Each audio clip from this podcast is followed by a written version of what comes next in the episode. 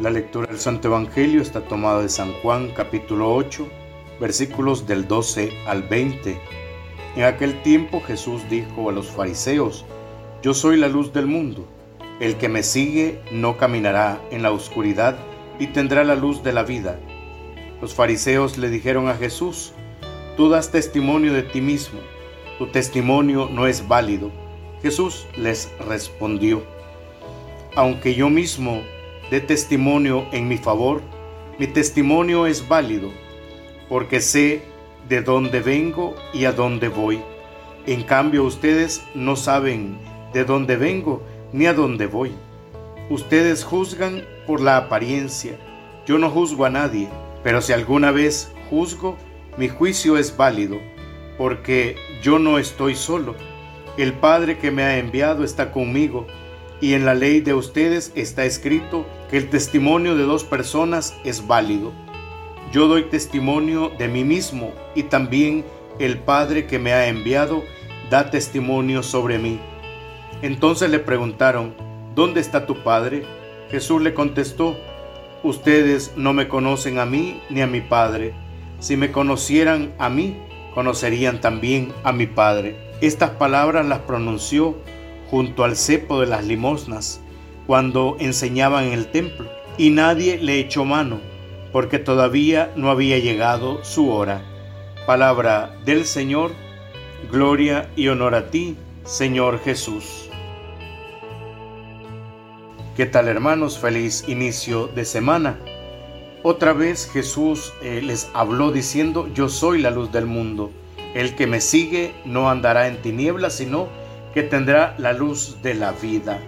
Yo soy la luz del mundo, nos dice el Señor. La luz era un símbolo importante en la fiesta de los tabernáculos. Durante estas fiestas eh, habían muchos emblemas y ceremonias en las que se recordaban la columna de fuego que alumbró a Israel durante el Éxodo. Ahora pues Jesús también toma este símbolo tan importante y sencillamente lo aplica a sí mismo. Yo soy la luz del mundo. El que me sigue no andará en tinieblas. Jesús, al ser nuestra luz, esa luz del mundo, también nos trae luz a quienes le seguimos. Si no permanecemos en Jesús, no estamos en la luz. ¿Por qué? Porque tener la mirada puesta sobre la civilización del amor es saber esperar desde estas realidades construidas mientras hay otras que van apenas formándose y frente a ellas saber que al final de todo lo que reinará va a ser el reino de Dios en medio nuestro. Y por eso vivir bajo la certeza del triunfo del amor nos lo va a dar el poder seguir esta luz que es Jesucristo. Un amor que nos permite perfeccionar, que nos hace estar a la altura de Dios y parecernos cada vez más a ese amor de ágape, ese amor típicamente cristiano.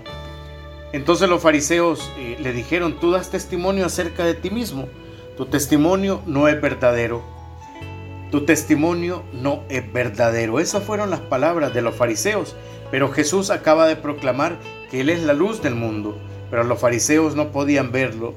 Cuando no puedes ver la luz, simplemente significa que estás ciego.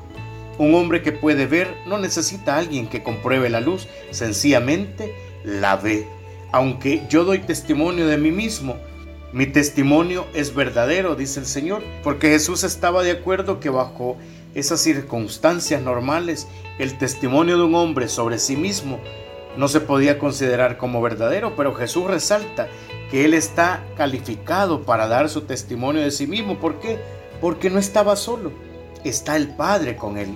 Jesús puede testificar de sí mismo porque Él no ellos, ¿verdad? Sino que Él tiene un panorama de la eternidad. Dice, sé de dónde he venido y a dónde voy. Jesús también puede testificar de sí mismo porque Él no juzga. Vosotros juzgáis, les dijo, según la carne. Yo no juzgo a nadie. Jesús puede testificar también de sí mismo porque su testimonio está completamente apoyado por el Dios, por ese Dios Padre mi juicio es verdadero porque no soy solo yo. Entonces sería bueno que nos preguntáramos, ¿dónde está tu Padre? Porque las intenciones de estos fariseos eran muy profundas para insultar a Jesús. Y muchas veces nosotros hemos preguntado, ¿dónde estás, Padre? Cuando estamos desesperados, cuando ya no hayamos qué hacer. Entra en nosotros esa tentación del demonio por preguntar, ¿dónde estás, Padre? Dejemos pues que el Señor sea quien nos dé esa claridad, esa luz, que nos ilumine, que guíe el camino, pero sobre todo vayámonos apegados a esta luz. Estamos a la puerta de esta Semana Mayor y es necesario que nosotros reconozcamos a Jesús como esa luz. El domingo de Ramos entraremos nosotros gloriosos juntos con Jesús a Jerusalén porque hemos aceptado que Él es nuestro Padre. Dejemos que este Padre, que este Rey, que quiere ser luz para nosotros, alumbre aquellas partes más oscuras de nuestro ser y nos permita a través de su Espíritu Santo alumbrar esas cavidades donde encontramos todavía oscuridad en nuestro ser. Que así sea. Oremos juntos.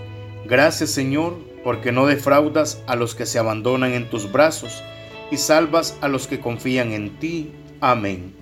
En el nombre del Padre, del Hijo y del Espíritu Santo. Amén.